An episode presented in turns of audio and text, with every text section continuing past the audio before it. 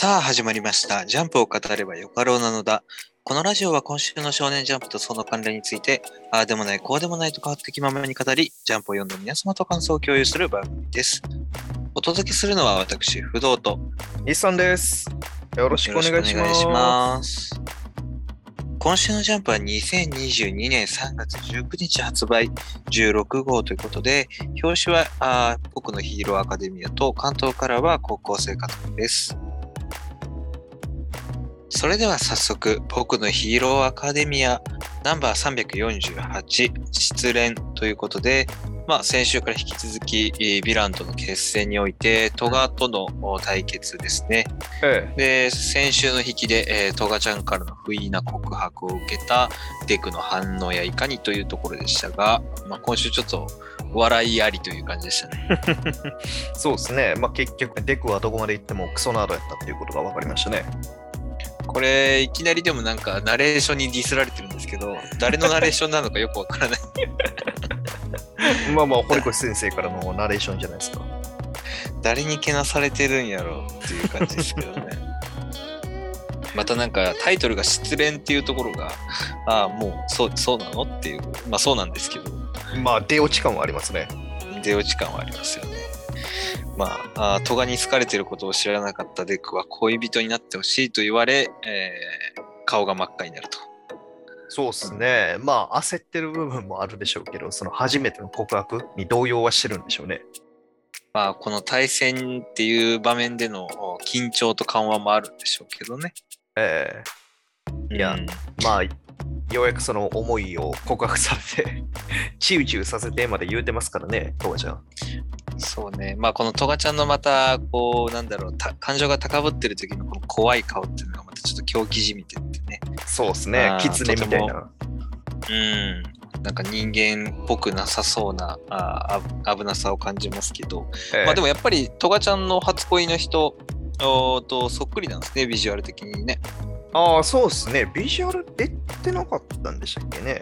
まあ、なんか曖昧だった気がしますけど、うんでもやっぱり、確か初恋の人をやっちゃって、チェイス出たんでしたっけね。うん、うん。まあそれがね、あの、トガちゃんがヴィランに落ちるところ、え。あのターニングポイントになってたみたいですけど、うん、まあまあ、このトガちゃんのね、まあ、性癖っていうと、あれか、えーなんだろう、差がとか、抑えられない衝動っていったところが、あまあ、今回ちょっとデクもね、歩み寄るところはありましたけど、まあまあ、まだまだ分かり合えないところはあるみたいで、当然ですね。あーまあ、トガちゃんにとっては、その恋人っていうものの意味としては、そのあなたになりたい。あなたそのものになりたいっていうようなことなんでしょうけど、まあ、デクにとってしてみればね、まあ、そういう意味じゃなくて、まあ、二人で遊園地に行って手をつないでクレープを半分こすることらしいですから。うん、でもこの定義もデクのどこから引き出してきた定義か知らないですけど、クレープ半分こしたら結構めんどくさいですよね。そうですね。ま あ半分こならないし。うん、その辺もあってね、ウラビティもちょっと半分こってどないすんのやろって突っ込みそうな感じの顔してますね。いや、完全に引いてますよ。引いてるというか、デク君、マジかみたいな感じのね、顔してますけど、まあ、クソナードなる、たるゆえんというか、まあ、この辺はね、デクの可愛さでもありますけど、まあ言うてもま経だ、験値うん、高校1年生、え？高？あまあまあまあ、16、17歳ですからね。うん、そうね、高校、高校生だからね、うん。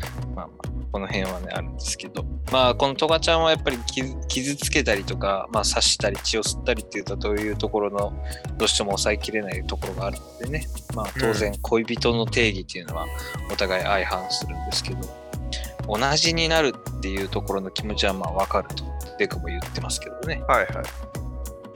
うんまあ憧れと同じような服装をしたいだとか、同じように超パワー持ちたいだとか、そういう風なね、のはあったでしょうから。そうね。まあ、なんか今回、だからデクもかなり、こう、トガちゃんに歩み寄ってる、頑張って努力してる感じは見えますよね、ここの対話のところはね。ああ、まあまあまあまあ、そうですね。うんある意味気持ちを、うん。レクなりのけじめと、けじめっていうかね、あの、告白されたことに対しても返答しようとしてるのかもしれないですね。いやまあそうね。というか、まあ、トガちゃんとの話はね、お茶子とも前から言ってましたから、決戦が始まる前にね。うん。ヴィランを救いたいというか、そういうところの気持ちはありましたから、歩み寄ろうという、ね、努力は確かにあるんでしょうけど。えうん。まあでも、やっぱりトガちゃんのこの危機感知でも捉えられないっていうところも、おかなりキーになってきてますね。これが単純に、あの、トガちゃんからデクに対する、なんだろうな、その、好きだからっていうところが作用してるのかな、どうなんでしょうね。まあ多分そこでしょうね。愛情表現の一つだから危機感知が反応してないっていうことなんで、まあ逆にその、振られたっていう風になったら明確な敵意になって危機感知反応しそうではありますけどね。うん。まあ憎しみがね、生まれてくればそうなるのかな。うまあでもなんか今のところトガちゃんからの攻撃の気配は察知できないので、まあデクにとってはかなり厳しい戦いに1対1だとね、なるかな。うんまあしかもなんかこの海の状況がね、海というか、あー決戦の場がね、かなり荒れてるので余計にっていう感じですん。ね。水場が逆に視界を遮ってますからね。うん、そうね。まあ、この辺のトガちゃんとの戦いと、あとなんかかなり、あの、トガちゃんの目のアップのところとか、今回、この1話丸々使ったトガちゃんの狂気じみたところ、かなり深掘りして描いてますね。ああ、まあそういう意味合いもあるんでしょうけど、なんてしなんて言うんでしょう。あくまでそのトガちゃんなりの愛情表現。私はこれしかできないっていう風な意味合いでのその愛情表現を否定されてるその悲しさみたいな部分もありすある感じですけどね。かわいそうう、んかわいそうとか、普通になってっていう風に言われて、いや、自分としては普通のその愛情表現であるっていう部分、普通を否定されてるような感じの、そういう作りではあるんですけどね。そうですね。まあなんかトガちゃんにとっては自分は普通だという認識、まあ当然ね、当の本人ですから、異常性というのはか思ってないと思うんですけど、ええまあまあこうやって交わることができないことへの悲しそうな表情だったり、このなんか、ああ、ダメなんだっていう諦めの目だったり、うんっていうところがうまく描かれてますね。そうですね。まあでも意外だったのがね、えーまあ最後のことを語るとちょっと飛ばしちゃいますけど、はいはいはい。うんデコが逃げ切るのかな、これは。ああ、そうですね。まあやっぱりデクの最優先事項は戸村の相手ですからね。やってる暇はないでしょうから。うんまあ逃げようとするところに。うん、逃げようとするんでしょうけど、結局、トガちゃんのね、トワイスの知恵を持ってるっていうこと。あの辺がまあキーになるんでしょうね、間違いなく。なるかなまあ、そうね。まあ、このまま、あーデク君が、デク君がというか、あーいけるのか、はい。そのまんま、あそれともトガちゃんとのお戦いがお茶子とフロッピーらによって続くのか。うん、まあ確かにね、あー TWICE の切り札はどこで使われるのか。なんかちょっと、でも、ここで使われるとまだなんかちょっと早そうな気がしますけどね。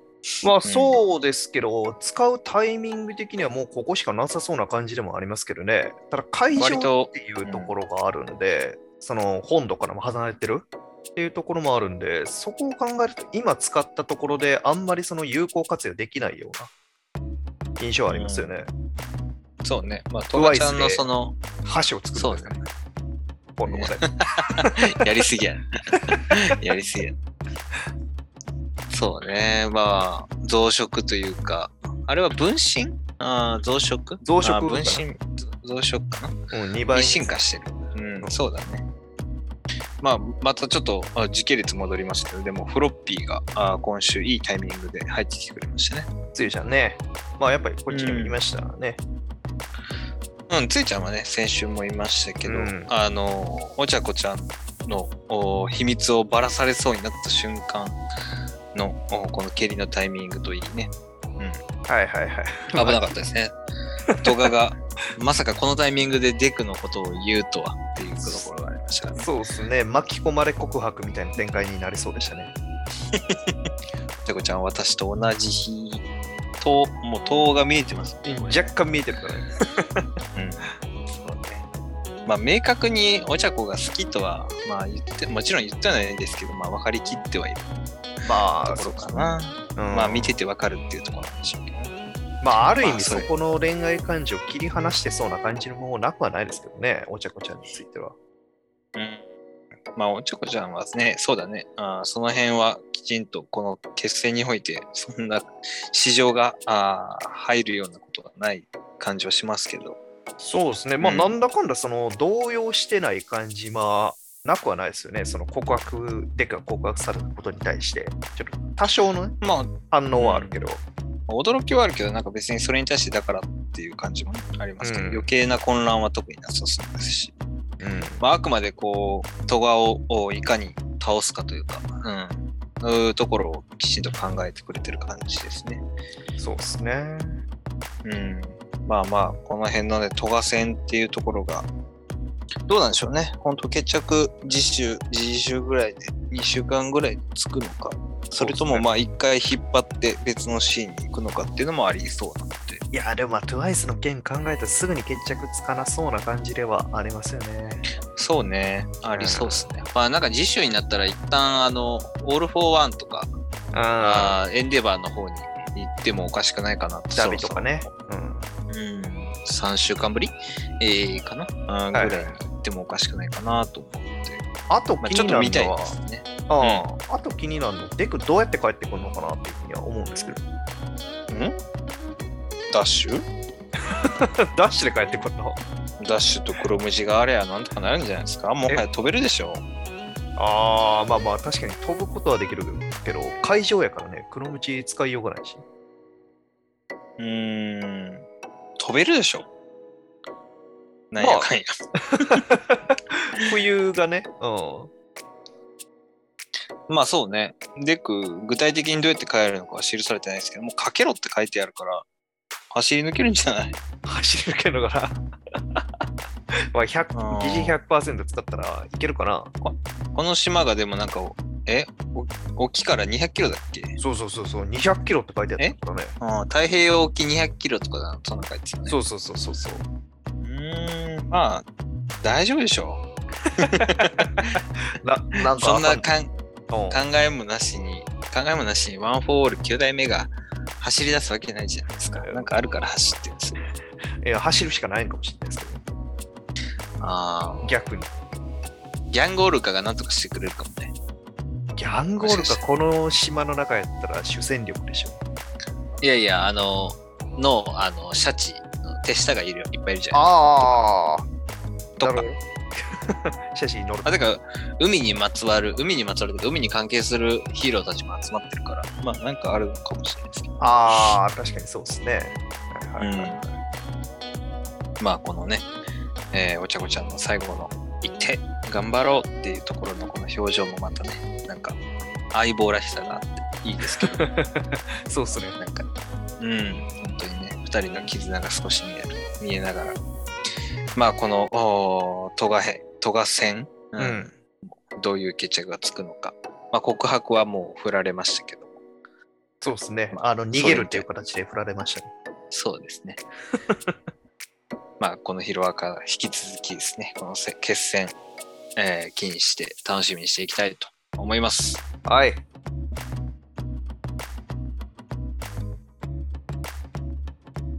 続きまして、呪術廻戦第178話、仙台コロニー5ということで、先週お休みで、今週が、えー仙台コロニー引き続き、乙骨 VS、うろたかこ VS、石氷ということで、この三つどもえ。まあ、結構追い詰められたね、乙骨が、あーまあ、理科の完全権限を今回発動したところからスタートですね。そうですね。まあ、す全部出てこいっつって、まあ、やっぱ一体だけでしたね。まあでもあ、ごめんなさい。結構追い詰められたってって言いましたけど、そんなには追い詰められてないです。あ まあ、切り札残してる時点でね。うんいやでも、あの、言うて石氷のそのよ言うてた予想通り、その磁力が減ってたみたいですね。乙骨自身の。ああ、自体はね。うん。うんまあでも確かに乙骨も使わずに倒し倒そうって言ってたのに、まあ脱出ってことは、まあそれなりに追い込まれたってことでいいのかな？まあまあまあ、それはそうでしょうね。ゆ少なくともその切り札の一つを切ることになってるわけですし。そうね。まあ今回ちょっとね、いろいろと、まあラストの展開もそうなんですけども、ええリカちゃんのあ感情豊かなところとか、うんん実はリカちゃんが外付けハードディスクだったっていうところとか、そうですね。いろいろとね、驚きと発展と、まあ、乙骨の、なんだろうな、底知れぬ強さっていうのがまた分かりましたね。そうですね。まさか4次元ポケットにもなってるとは思ってなかったですけど。そうね、胸元からジュグ出されたら怖いよね、これ。じゃらじゃらじゃら。なんでしょうね。影をコピーしてるんですかね。伏黒の。うーん。ああ、いや、えー、どうなんだろうね。まあ、単純にリカちゃんの中が収納式になってるかなと思ったんだけど。はいはいはいはい。まあ、またなんか選ぶのがこう、お何？あのガントレット的な武器っていうのがまた面白いですけどね。ああ、そうですね。なかなか意外なやつっていうか、ガンって、ガントレットにしてはほんまに型までありますけど。ね。かなりこれも、まあ乙骨の好みもあるんでしょうけど、刀じゃないんだなっていうのもありますね。ああ、まあ、もともと使ってたやつは特に能力もないんですかね、やっぱ。うん。まあ、このカタカナリカはやっぱりでもね、あの、織本リカの成仏語に残されたものであって、ええうん、やっぱりゼロ感のリカちゃんとはまた別物。で、外付けの術式と重力の備蓄。やっぱりでも、こう、完全にあれですね。うん、別物なは別物でも、リカちゃんに何か通じるものはあるんでしょうね。だから指輪を通すんでしょうけどね。まあそうですね。まあまさしくリカちゃんをイメージして作られた的な感じなんですかね。そうね。まあなんか接続時間が5分しかできないっていうのもまたちょっと気になりますよね。ああ、そうですね。まあ接続の意味合いがどこまでの話なのかっていう感じではありますけど、その、もともと出してはいましたしね。そうだよね。だからそれを接続になってるのか、それとも今、この完全権限が、あまあでも完全権限だろうね。まあ術式の使用理科の完全権限って書いてるもんね、条件のところに。ええでもこの3つができんのが、その5分間だけってことなんですかね。みたいですね。まあ全力というか、まあ完全権限しなかったら割と無制限なのかもしれないね。あの時、虎杖を捕まえた時とか、はいはいはい。黒漆を倒した時ぐらいだったらそうなのかもしれないね。そうですね。うん。うん。でも理科からの重力供給っていうのもまたちょっとこれ気になりますけどね。乙骨がもともと作った術式と重力じゃないのかって。リカちゃんの残ったあー重力をそのまま借りれるのかなっていう感じもしますよね。そうですね。まあ、コピー自体を、その、おっぱつ自身がやってるっていうよりも、リカちゃんを通してコピーしてるって感じなんでしょうかね。うん。まあコピー自体はなんか乙骨個人の術式で、外付けの術式としてリカちゃんがっていうイメージなのかな、今回、今週の話でいくと。あまあ、それを考えると、やっぱり、この模倣コピーっていう術式の強さは、やっぱりすごいですね。あ、まあそうですね。まあ逆にその、なんだろう、ある意味そのゼロ感な時よりも弱体化してる部分もなくはなさそうですけどね。それこそ、その、接続可能時間の5分間とか、ああ、でまあそうね。うん、多分一切なかったでしょうし、まあそこは多分、リカちゃんが成仏してしまって残されたもの、まあ残影だから、あそういう条件付きになってしまったっていうのもあるのかな。でもなんか、そのゼロ感の時のリカちゃんときとはまた違う感じも見えますよね。感情豊かなところとか、割とコミュニケーションが簡単に取れるところ、はいはい、はい。言うこと聞いてくれるところとか。うん確かにね。はいはいはいはい。そうそう、この銃をしまえるとこもそうじゃないかな。まあ、プラスになってるところもあるにはあるみたいですからね。うん、なんかよりこう、乙骨の好みに仕上げられてる感じがすごく、好まあ、都合のいい。いように、都合のいい女に。みの女に。リカちゃんがなってるような、都合のいい、えー、リカちゃんになっちゃってる感じ感じにな なってしまってる感じはしますけどね。はいはい。まあでもやっぱりこのウロに対する呪言の使い方とかね、まあ今回、あの、あれではなかったですけど、メガホンではなかったですけどね。ああ、そうですね。直接口にやってますよね。うん、そうね。まあ手元で隠したかったからかな。ああ、ギリギリまで見せないってことかな。まあメガホンはしかもあれは、あの、不特定多数の相手に大きく遠くまで響かすための手段だろうしね。ああ、そういうことなのかな。うん、今回みたいに、まあ、ウロの近距離で1対1だったら十分じゃないですか。はいはいはいはい。まあ、これで死ね、ねって言ったら死ぬのかなと思いますけど。どうなんでしょうね。まあ、そのつか、でかい言葉だったら、その分、その、フィードバックもでかいっていう風な話あったじゃないですか。使ったことに対しての反動がね10うん反動が。まあ、そこの部分がもしかしたら、自分にも出てきやすくなってるのかもしれないですね。うん、まあさすがにね、あー特急レベルのウロとか石氷にそれが効くとは思わないですけど、えまあでも、おこのう動くなで耳元を塞ぐことが目的でボコると。まあ、このリカとの、うん、体術のお組み合わせもまたすごいですね。えうん、もう圧倒的ですね、この辺については。うん、そうね。また石氷のおブラストを跳ね返すリカちゃんのお感情もまた豊かで、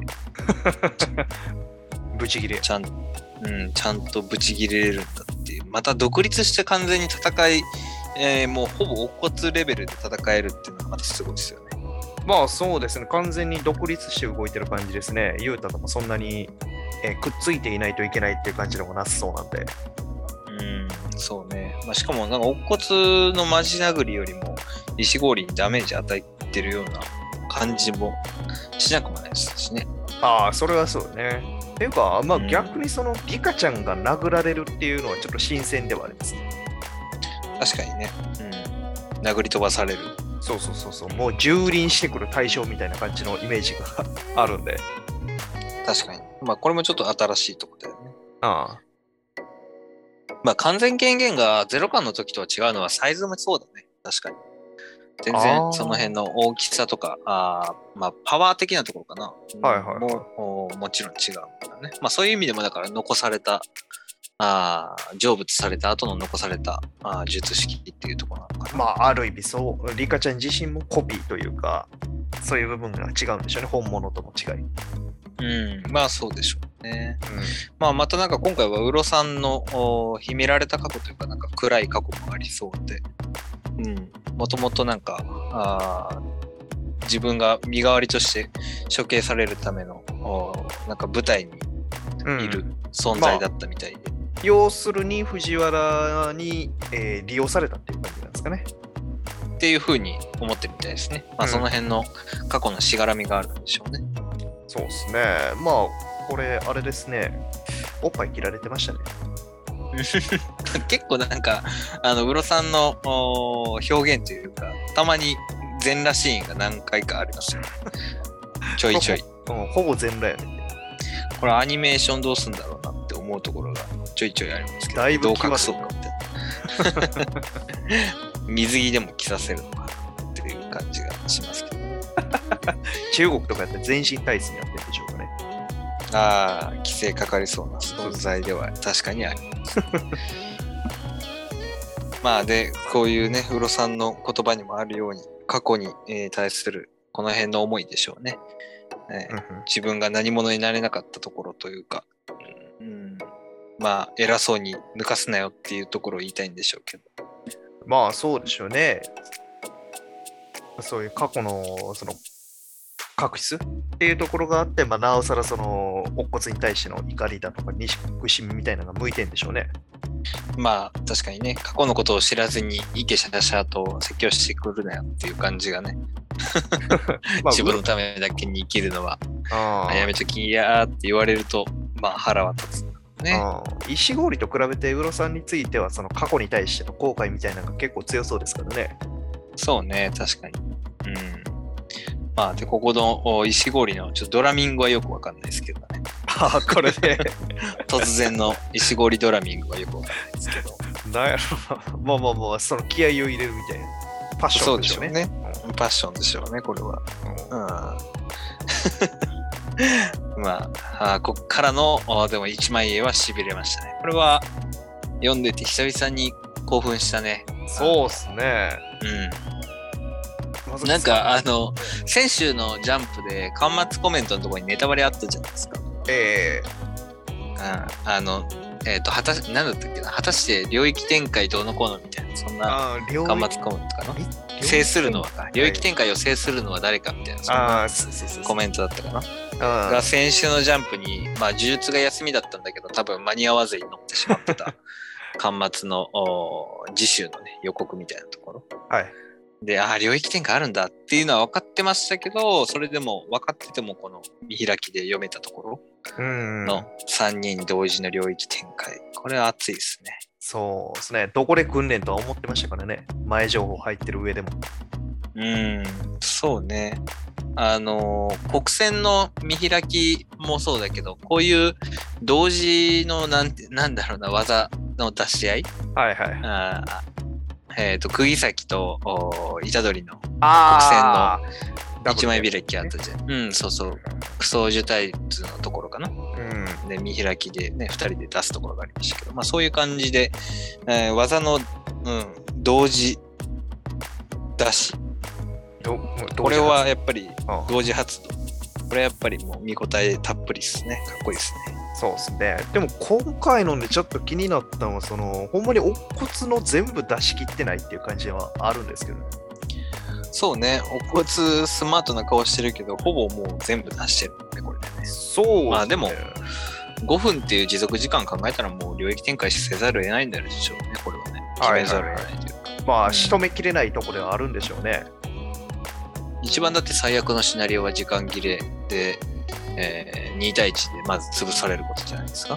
まあまあまあまあ、負けるよりはいいってことなんでしょうけど、まあなんでしょうね。読者側からしてみたら、もうここで領域まで行っちゃうんやっていうふうに思っちゃいますね。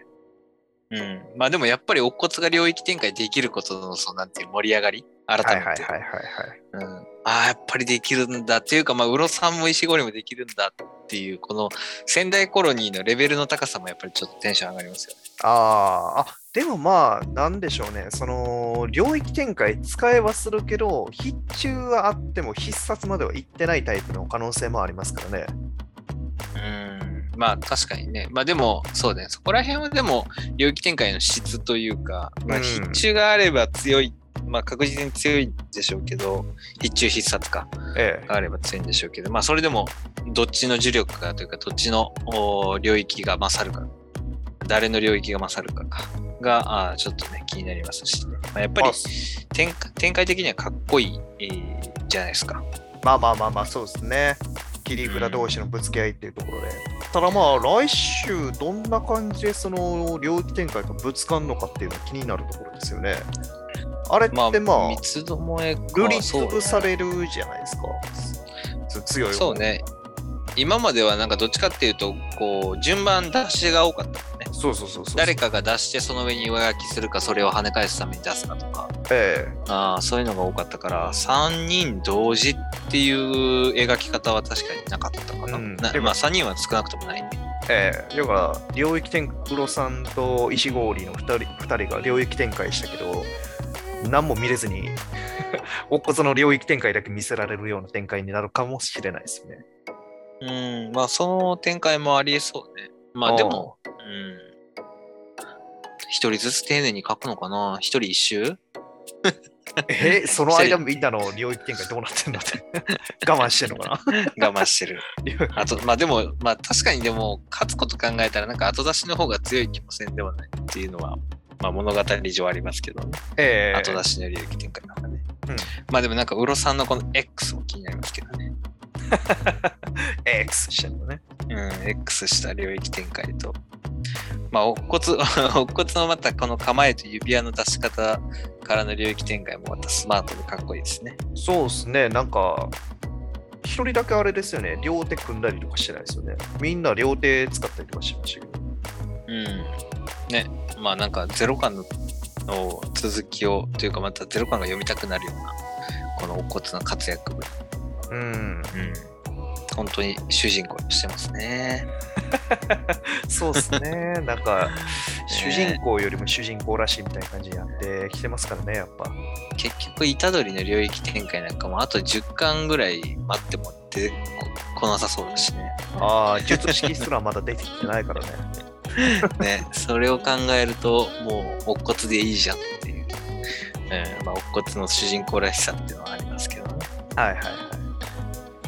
まあ、なんか、ウロさんはね、想像つく領域展開、空をモチーフにした領域展開だろうし、ああ、うん。で、まあ、乙骨は多分、リカちゃんかな。リカちゃん関連ううん、思っちゃいますけど、石堀ちょっと想像つかないですね。どうなんだろうね。ビームが必中必殺スイスイーツ？デザート欲しがってる。ああ、でもそれ、領域展開、何ど想像つかないな。ケーキアイランドみたいな、ワンピース。そう。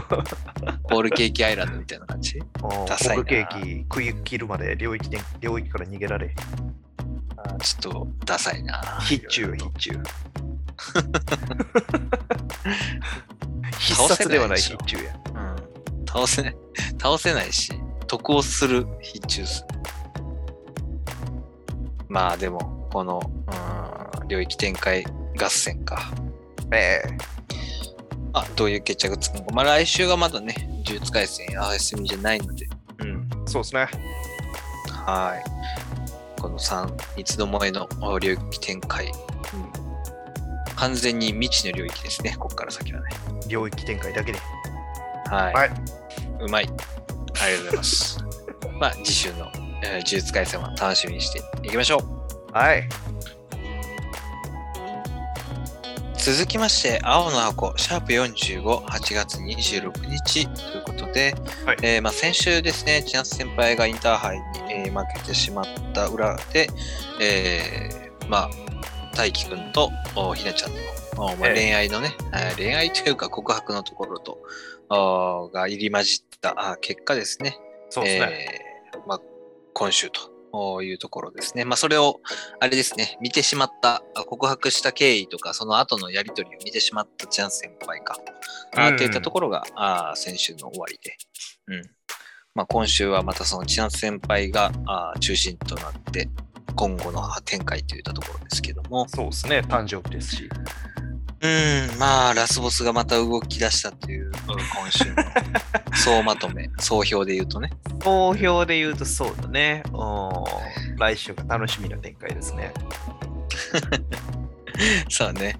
まあ、でもあれね、あの最近の高校生とか、こういう、あれ？誕生日の祝い方してくれるの？ってすごいね。ああ、これ T シャツとかな。楽しいね、こんなのやったらね。クラブでもね。あなたへの誕生日プレゼント、ジャンプのシャツにしようか。いや、いいよ。え？その日産のセンスで選ばれても困る。マジで？ひなちゃんの可愛いシーンとかに住んで。いや、着れないやん。どこに着ていくのよ。家の中限定？まあ家の中限定ね。まあまあそれならいいけど。まあでもこういうクラブ活動のね、なんか華々しい、えー女子女子した。はいはい。まあなんかね、千夏先輩をちょっとこう、みんなで盛り上げてるというか、ちょあっとね、なんかそんな風にも見て取れないこともないですけどね。そうパーッとお祝いししてる感じが。あ、うん、元気づけてる感じがやっぱありますよね。まあもちろんその部活メンバーなんです。その元気づけるっていう風な意味ではないんでしょうけど、その、うんうん作られてる意図としてはその、千奈先輩を慰めてるかのような、盛り上げてるかのような、そんな作りにはなってますよね。そうね。なんかそんな感じには見見えてし、どうしても見えてしまいますね。うんまあ、千夏先輩が、あーまあ、大輝くんも言ってますけどね、インターハイ終わってからちょっと元気がない感じがしますっていうのも言ってるのでね。うん。まあ、まあ、で、今回ね、ひなちゃんがまたちょっと、つついてきてくれて、はいはいはいはい。話しかけるきっかけ作りとかじゃないもんという、うこのひなちゃんのとぼけた可愛さと。そうですね。いやいやいやいや、やっぱいいですね。そうね。まあでもなんかこう、大輝くんも正しいことをしてるんだけど、やっぱりちょっとナチュラルに傷つくよね。あの。俺俺は千夏先輩のことが好きだから、あそれはいいの？っていう、その、まあ分かってんだけど、うん。分かってるし、大輝くんがね、な何のためにそれを言ってるのかも理解できるので、はいはいはいはい。うん、ひなちゃんを傷つけない、いや僕、ね、あの、傷つけないための作戦なんでしょうけど。ああ、これ言う意図としてはどういう風な感じなんやろうなと思わなくもないですけどね。まあ何が正解かっていうのは難しいところですけど。まあ自分の中にこう、まだや自分の中にというか、千夏先輩が好きなのはね、えーひなちゃんも知ってるので、ええまあ、これから千夏先輩といろいろあるけど、あの、ええねんなっていう、意思確認でしょうけどね。ああ、なるほど。後からしのごの言うなよっっていうね、まあ、悪い意味合いで、悪い捉え方です。まあまあ、大輝くんの場合はちょっと、ひなちゃんのことを心配して言ってくれてる感はありますけど。まあもちろんそうでしょうね。別にその、千夏先輩がそのメインやけど、メインでお前はサブやけどええよなっていうふうな意味合いではないですからね。そんな汚れた言い回しじゃないですね。はい、ひなちゃん傷つかない大丈夫？ですよ。綺麗な言い回しは。うん、まあまあ、その辺はね、こう、あー年を取って大人になってくるとどんどん薄汚れていくので、そういう人もいるかもしれないですからね。そうですね。うんで、まあ結局これね、あの告白してんのも京子に教えられてましたね。そうね、きょうくんの立ち位置もちょっとい今更ながらよくわからない。そうね、まあ、結局その、まあ言い方悪いけど、都合のいいモブ感があるんで、まあ今のところ、こう、気の使える友人、役か、っていうのに収まってますけど、まあ、特になんか物語を動かすような動きをしてるわけではないんで、うん。まあ、どうなんだろうね。まあ、普通だったら、なんか、またひなちゃんとか、えっ、と、他誰かにね、ちょっかいかける友達みたいな、はいはいはいまあ立場もありえますけどね。そうですね、もうあくまで生還するっていう感じですね。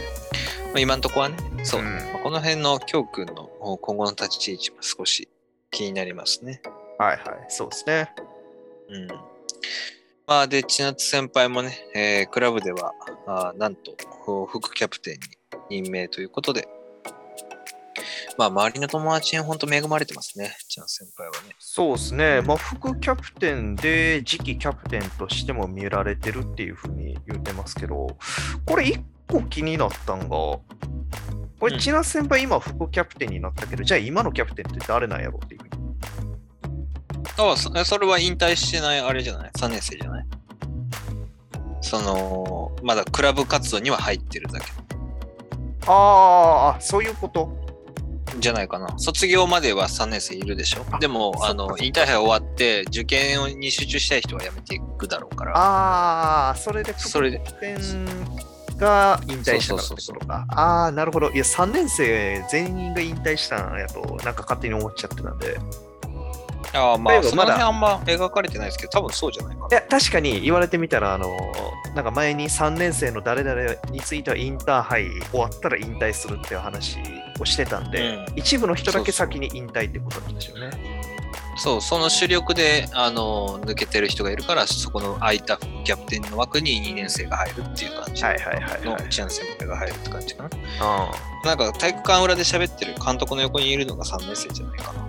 そうですね。うん。ぽい、ぽいけど。まあ、まあ、青の箱は別に部活漫画じゃないから、あんまり、あんまりその辺気にせず 読んではいるんだけど。それはそうですね。まあ、この辺のね、周りに恵まれた友達と、で、また千奈先輩のね、えーお母さんもね、えーまあ、あ 娘、うん。む娘を置いて、あの、どっか行ってますけど、そうですね。アメリカでしたね。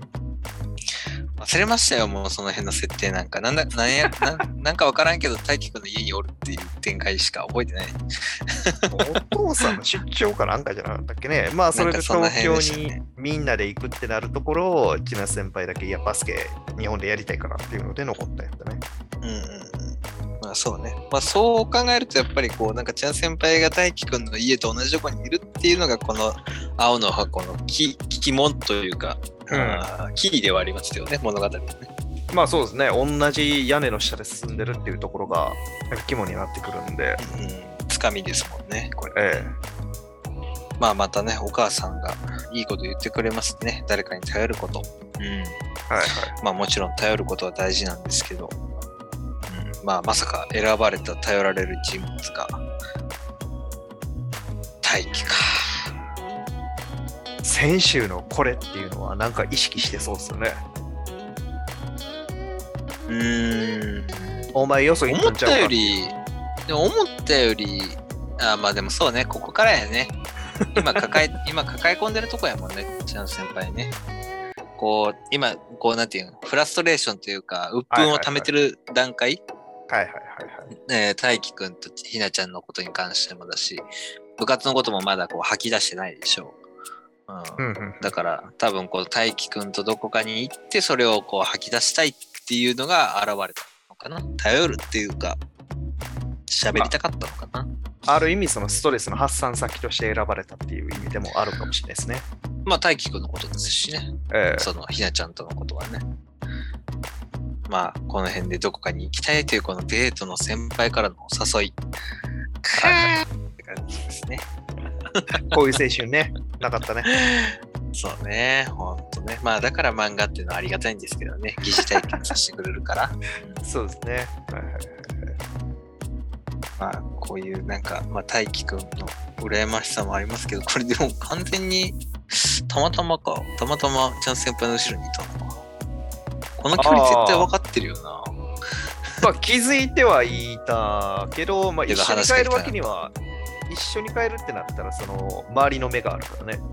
うーん。その同じ家に着くわけでやし。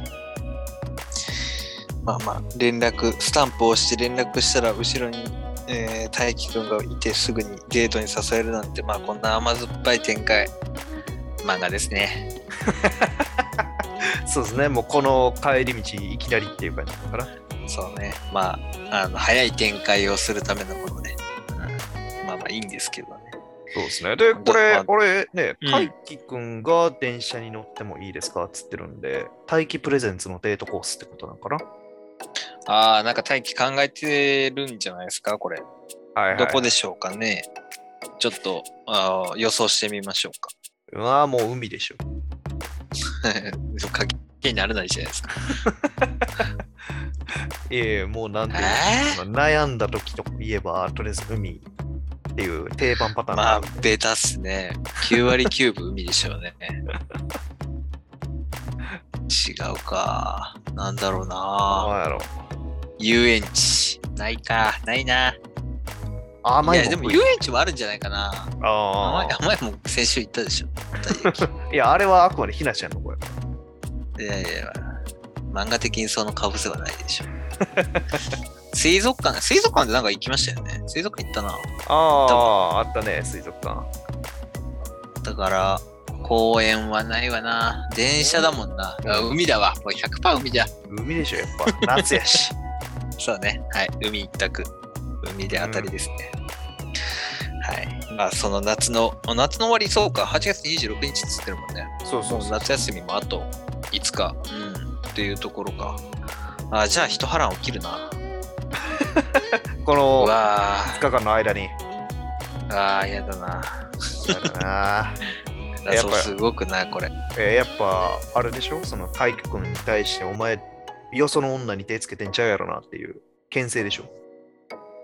うーん、まあ、ひなちゃんとどうなってんの？ぐらいまでは来るでしょうね、多分。うーん。ひなちゃん、ひなちゃんと付き合ってるって本当？とか、あーその辺が聞かれるのかな？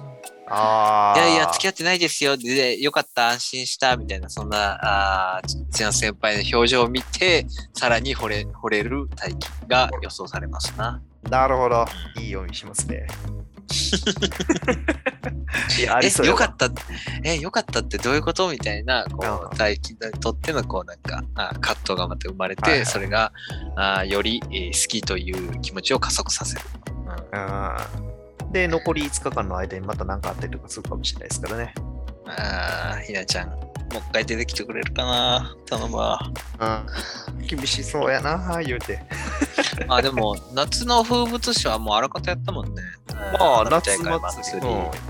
部活、うん。うんで、海か。まあ、当然海だわな。うん。海でしょう。山とかはないでしょう。夏、夏休みの高校生風物詩。そうね、やっぱそんなもんね。うん、そうだね。じゃあ、ラスボスですわ。チラ先輩のターンだわ、やっぱ。まあでもこんなことしなくても、この二人家で、家で一つ屋根の下なんですけどね。とも思いながら。まあでもどっかに行くことだから。ああ、イベントごとってことね。そうそうそうそう。まあ、イベント発生するんだったら。うん、普通の恋愛漫画やったら、その、まず会うっていうところのハードルがあるからね。夏そうそうそう。家でいくらでもエンカウントできるじゃないですか。思っちゃいますけど。まあまあまあ、この帰り道、偶然っていうのがいいんでしょうね。そうですね。まあなんか、あー心なしかこの最後のチャンス先輩がもう光り輝いて見えますよ。我々には。え？そう？うん、眩しいわ。なああ、なるほど。先輩によ寄り始めてるか いやいや、まだまだ。ああ、大丈夫。まあそんな青の箱もね、えー今後の展開、夏休みのこの最後の一腹、はい。ドキドキ半分、ハラハラ半分というところで、えー楽しみに、えーしていきたいと思います。はい。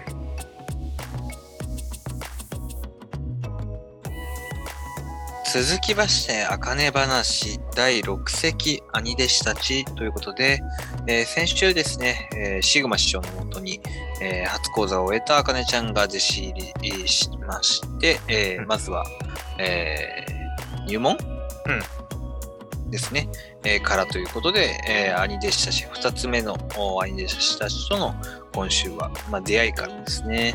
えー絡みから始まったっていうところで、まあ先週の時点からもね、その見た目の時点でキャラが濃そうなやつらが多いっていう話をしてましたからね。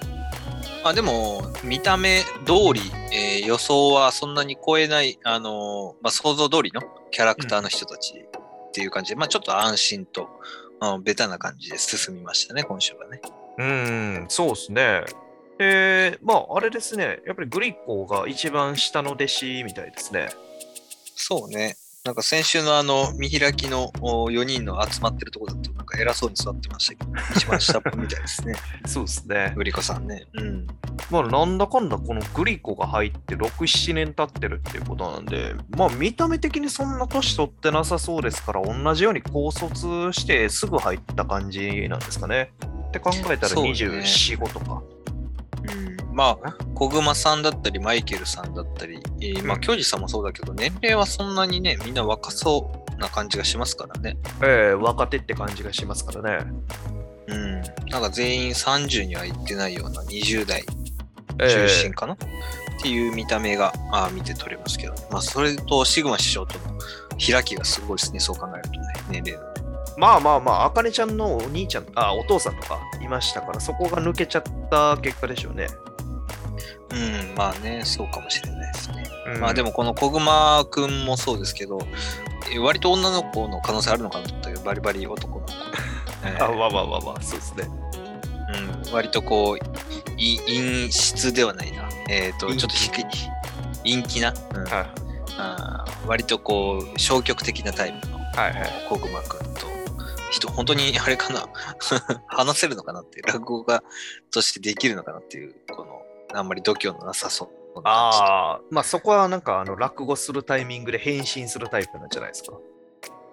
スイッチが入るタイプね。そうそうそう。あありますね。まあ、マイケルはなんかもう見たまんまのチャラ男感。はいはいはいはい。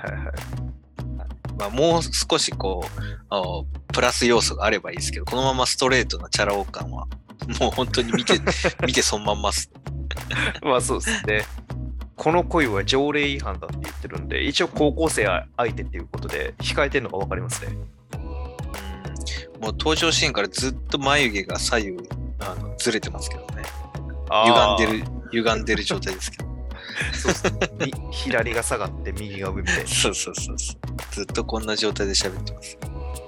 はい。まあまあ、そういうおちゃらけな部分のおマイケルと。で、まあ今回ね、一番最初のうん。お兄弟子としては、あ京二先輩ということで。そうですね。まあ、教授兄弟子、多分一番上なんですかね。うん。なのかなおーまあまたこの、おあの、師匠からのね、ええシグマ師匠からの信頼も厚そうで、えまあなんか、堅実な、あー一人目のお修行編っていう感じで、安心はできますね。えうん。まあ、一番本当に手堅いといいますか、まあ、まさに堅実ですね。安定して進みそうな雰囲気はあります。まあこの見習いとしてね、あかねちゃんもやっていく上で多分落語とはというよりかはこの、おなんだろうな、修行、兄弟子を含めたこのお落語界の業界のいろはというか、そういうのを叩き込んでもらわないといけないみたいなので、はいはい、まあ、その辺もこの教授先輩がお得意なんでしょうね。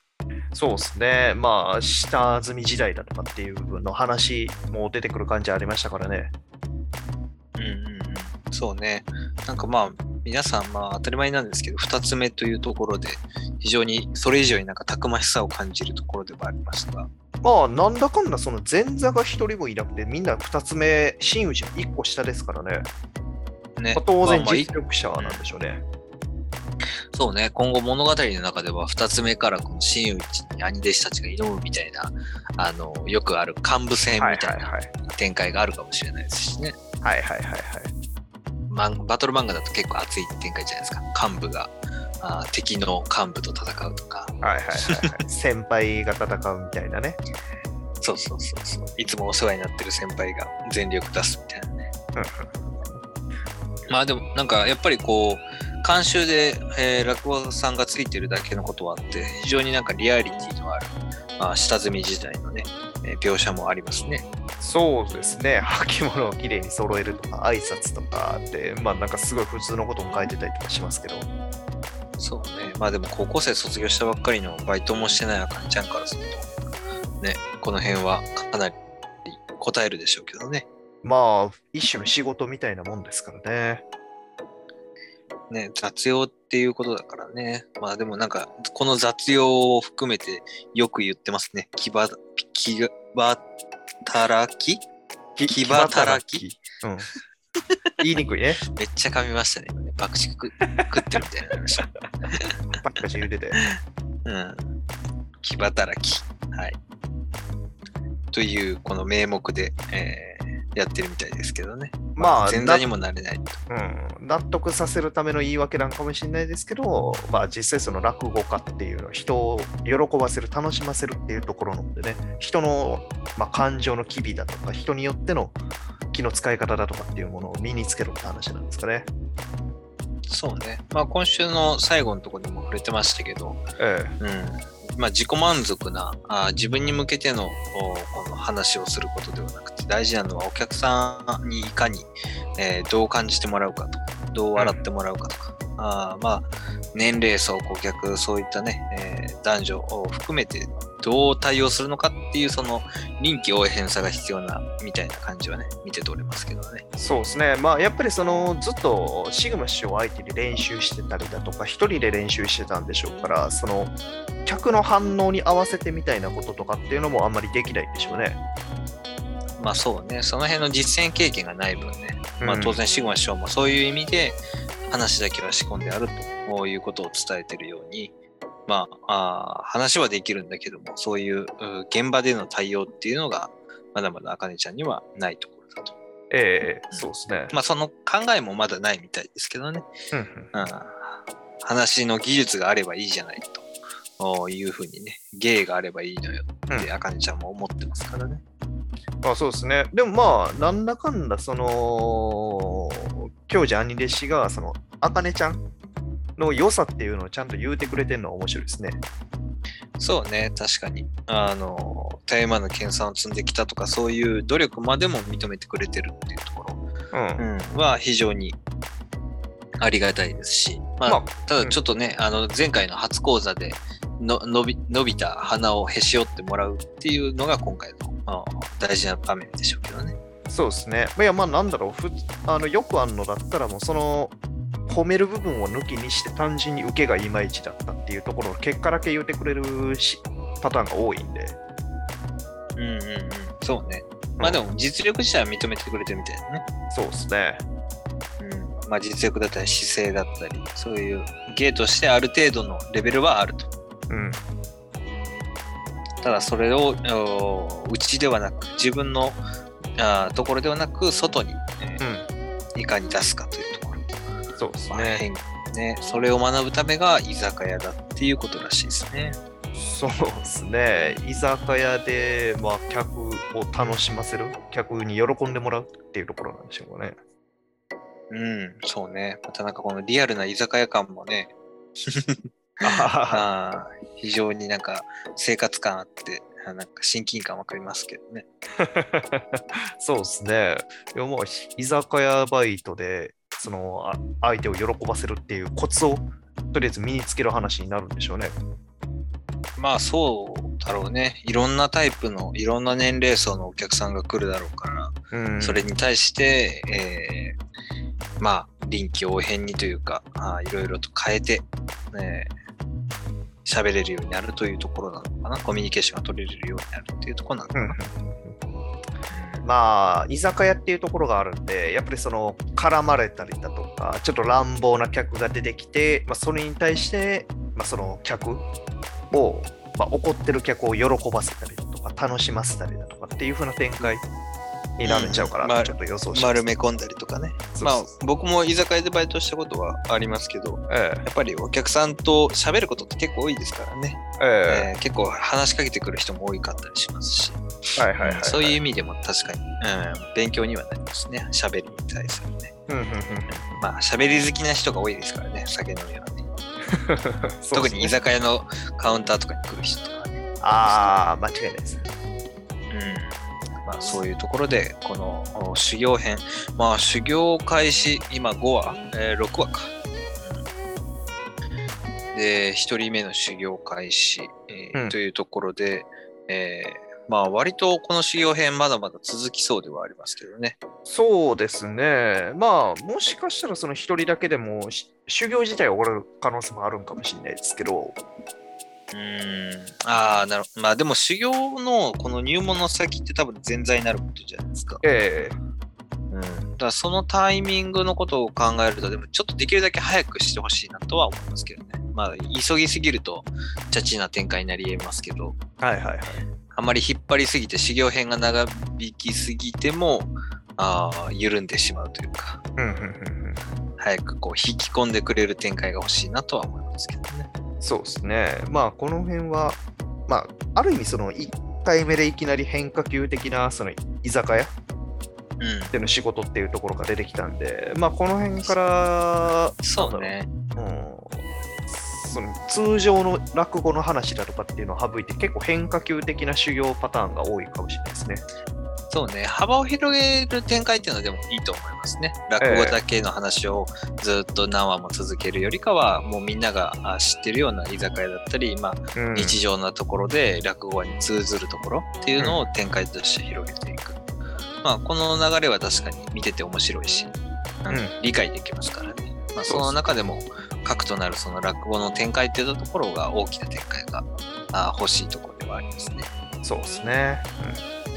まあ、まあでもなんか安定して面白さが今のところ続いてるので、この茜話、あの、すごくね、楽しみに見ていけるかなと。まあちょっとアンケートも入れていってね、えー順位が落ちすぎないようにしないといけないので、う んそうですね。期待したいところですからね。そうですね。はい。まあ、今のところ大丈夫そうですけど、え安安定した、ああ、この茜話、引き続き修行編、見守っていきたいと思います。えはい。続きまして、坂本デイズ63話、サバイバルということで、JCC の編入試験第3次試験で、えー、尻尾取りバトルが先週始まりました。坂本明ちゃんとキルベイビーちゃんのおチームと、キルベイビーじゃんえーしキルベイビ？ー で、えーシンと真冬のチームと。ということで分かれましたね。えええキルベイビーじゃなかったっけ？あ、てるあてる。いや、キルベイビーちゃん言うから。あーやない。キルベイビーちゃん。ちゃん付けでするか。うさんとかちゃんとかがもう分からなくなってきたね。なるほどね。キルベイビーさん。で、まあ、今週はね、あの、黄色チームのあ傷だらけのやつらとか、はいはいはあートラマルねドラマルね。うんオノケン、オノケンじゃない、オノ銃を使う、うん、トラマルとか、はいはい。まあ、いろんなところのチームとサバイバルな感じがね、きましたけど、まあ、なんか坂本さんのかかわいいところもありましたね、今週ね。ああ、そうですね。シンが成長したっていうところの実感といいますか。まあそうね。はお子離れされてるって言いますか、親離れか。親離れされてるような感じの気持ちになってますね。そうね。まあ、シンとしてはやっぱり坂本さんにちょっとでも近づきたい、実力を上げたいっていうところへの思いで、えうんあの自分を追い込む意味も込めて、えーそういう全力でいきますということを言ってるでしょうけど、あ、今までね、従順に従ってきてくれたあー坂本さんの気持ち的には残念、寂しいという思いでしょうね。そうですね。まあ今までの雰囲気とはまた変わって成長したことがまあ嬉しくもあり寂しくもあるんでしょうね。うん。まあなんかでも坂本さんのこの感情はすごくなんか意外でしたけどね。ああ、そういう感情というか思いがあるんだねっていうのはね。はいはいはいはい。そうですね。やっうん、シンに対するそういう愛情がちゃんとあるんだなって。まあ、なんだかんだそれに長い付き合いですからね。そうね。うん。まあ、な そうね。長い付き合いかな。うん、ありますね。で、キルベイビーちゃんと、あーアキラちゃんとのこの、やりとりとか、あーその辺もやっぱ見て、見見れますね。まさかこんなに、えーキャラクターがちょいちょい出てくるとは思わなかったですけど。そうですね。まあ一番最初は一次試験でいきなり落ちるようなやつやと思ったら、まさかこんなとこでも出てきましたからね。そうね。割となんかこう、アキラちゃんとのうんやりとりが楽しく漫才を見てるようで、面白くもあり、なるほど。うん。なんやかんや見せれますね。はいはい。であとは、そうね、トラマルのやばさがまた際立ってますね。そうですね。まあめちゃくちゃ強いっていうのもわかりますけど、うん。ね、なんかもう JCC とかいうレベルでもなさそうなんですけどね。そうですね。すでにかなりの実力ありますからね。まあ言うてもその真冬君もすげえ強かったですからね。うん、まあ強いけど、なんか、このトラマルさんは底知れん感じがまだまだ見えますね。ええ少なくともなんか学生ってレベルではないんじゃないかなと思っちゃいますけど。そうですね。もうなプロとしてもやっていけるぐらいではありそうですからね。うん、全然ね。まあで、またなんかこの白ミッケとかこの辺のやり、やってる感じがもう完全にハンターハンターの密かですもんね。これでね、OK マークしてるところとかね。このね、サイコパスな感じといい、えーそうそうそう、この手で輪っかを作ってね、遠くを見るやり方といい。はい。まあまあ、密かを、なんかまあちょっとハンターハンターのちょっとオマージュっぽさはなな何度か感じることはあるんですけど。まあまあまあまあまあ、そうですね。今回尻尾取りですけど、その番号を取り合うのもありましたからね、ハンター試験で。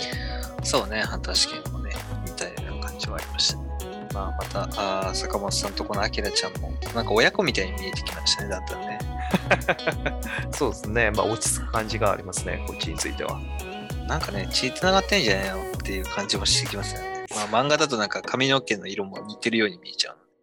まあまあ白に見えますからね。そう、ベースにね。うん。まあ、この辺のバンガローを作ってキャンプを楽しんでる坂本さんだと。そうですね。まあ確かにこの試験自体2日だか3日ぐらいありましたもんね、猶予。そうね。だからかなりばらけたらもう本当に自由なんでしょうね。ああ、まあ周り、にいないとね。うん、順調にその下地を整えてから行動しようっていう感じはありますね。うん、そうね。まあ、この辺の坂本さんの自由さは、あ相変わらず見てて楽しい。まあ、やっぱりでも、アキラちゃんにはいろいろと隠された能力というか、才能がいろいろと眠ってそうですね。そうですね。まあ繊細な動きができるだとか、素早い動きだとかね。まあ、まだ戦闘に使えてないだけで、ど覚醒したらどっかで戦闘が強くなるんでしょうね。うんうんうん。そうね。知識もあるし、すごく素早く正確に動けると。ええまあ、師匠がね、本当に気になりますけどね。うんうん、誰に教わってるっていうところもね。まあ、なんかスイッチがありそうな感じはしますね。ああ、まあそうですね。まあもしくは特定の行動のみとかっていう感じなんですかね。だからそれがマッチするような武器とかに出会えたら強くなる的な感じですかね。そうね。まあ、あとは相手の目を見てしまうとって言ってるんで、もう見ずに目をつぶって戦うとかね。はいはい。単純すぎますけど、アイマスクして戦うとかね。まあだろうなはい。まあ、でも対人戦闘をしてるアキラちゃんもあんまり想像つかないですけどね。ああ、でもアイマスクっていうんであれば、どっかでキルベイビーのこの鉢巻きを受け継いで、それを目隠しにするんじゃないですか。キルベイビー死んだ後、そうそうそうそう。シーザーのバンドみたいな。もしくはバーダックみたいな。ああ、なるほどね。シシーザー言うて、このキルベイビーのキルベイビー。バンドもらって、あーもらったアキラちゃんが覚醒。あーで、坂本さなんいメなガメガネが逆さまになってる。どういう状況なんそれ？坂本さんは何があったのって感じ。まあ一方でね、えー坂本さんらのところにこの傷だらけの黄色チームかな？が、あ罠を張ってきましたが、うん、なんでしょうね、まあ、坂本さんがいることでのこの全くあ問題ないだろうなっていう安心感はすごいですね。まあそうですね。別段その危機感はあんまり感じないですね。感じないですね。うん。まあ、大丈夫でしょうと、どうしても思ってしまいますね。まあ、どうやってくぐり抜けるのかはちょっと想像つかないですけど。うん、まあまあ、普通の話で、そのキルベイビーとかのその意識を変えさせるような感じになるんじゃないですか？坂本さんすげえみたいな。そうだね。うん、ありそうですね。うん、あアキラちゃんのちょっと潜在能力なんかがあ出てくる可能性はあります、ね、ああ、そうですね。その辺もありますね。うん、その辺もありますね。まあ、坂本さんがまたこの JCC の編入試験でどういうふうに、まあ、この前のスラートの戦いを得てね、ええ、自分の実力っていうところをどうやって底上げするかっていうのが課題であったので、えー、そこの展開もちょっと気になりますけどね。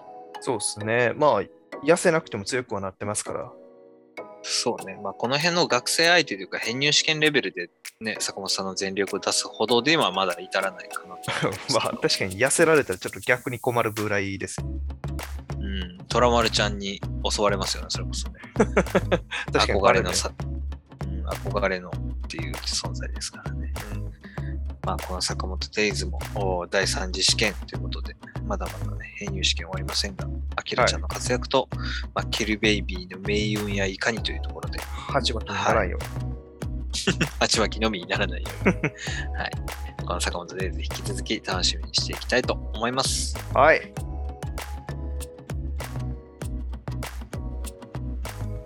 はい。ここまで今週の週刊少年ジャンプ16号について語ってきました。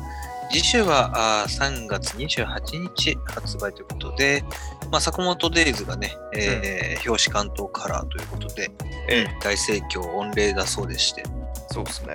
やっぱり人気出てきますからね。来ましたね、だんだんとね。今64話。うん、まあかなりね単行本も割と重版が進んでるようで。はいはいはい。まあななんだかんだもう地位が築けてきたなというところ、うん、でまあ次週はヒーローアカデミアワンピース呪術もあるしえー、逃げ若もそうだね。はいはい。ピピピピもおどんどんどんどん大人気というか、ちょっと吹き返してきてる感はありますね、展開、ね、はいはいはいはい。相変わらず。うんまあ、音楽のところがね、すごく面白いですけども。うんうんうん、まあ、あそんなあジャンプもね、次週はあ救済もないのでね、この辺の主要どころも。うね、うん、珍しく一切救済がないっていうのはいいですね。そうですね、展開があまた一つ一つ楽しみ。まあ、特にワンピースかな。うん、そうですね、もうめちゃくちゃいいところですからね、今。そうね、これが一番肝になりそうですね、ルフィが。ええあどうなるのか、どうやってカイドウを倒す手があ始まりになるのかっていうと、うん、ゴムゴムの実が何だったのかみたいな。うん。その辺を次週楽しみにまた語りたいと思います。はい。そそれではあ本日お届けしたのは私、不動と。リスさんでした。ありがとうございました。